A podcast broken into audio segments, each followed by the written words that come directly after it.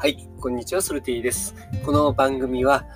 企業や自治体の DX 化を促進するサートプロさんの、えー、協賛で、えー、運営されております。えー、サートプロのですね、え、社長の近森さんの、え、音声配信はヒマラヤの方で行われておりますので、ぜひ聞いてみてください。ということで、今日はですね、えー、混乱しているというのは新しいことを学んでいる証拠ということについてお話したいなというふうに思っております。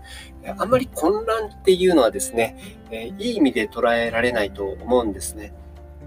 混乱しているっていうと、やっぱり自分のことをコントロールできないとかね、そういった否定的な意味で使われると思うんですけれども、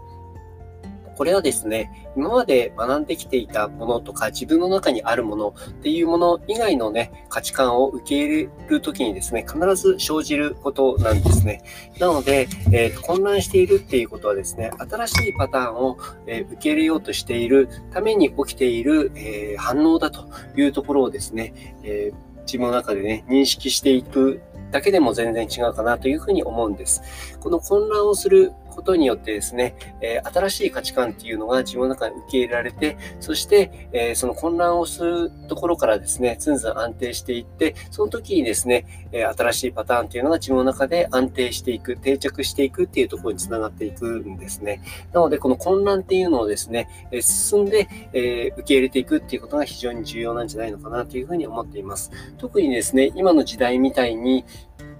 えーまあ、5年先はもちろんですけれども、3年先、1年先、半年先、えー、もっと言うとですね、本当1ヶ月先もですね、どうなってるかわからない。そういった世の中においてですね、いろんなことで混乱すると思うんですね。この混乱するっていうところを否定的に捉えないっていうことですね。これは、えー、その時代のね、えー、荒波、時代のいろんな変遷っていうところの新しい価値観を受け入れる上での、えー、一つの通過儀礼なんだ、みたいな感じで思っていただくと、その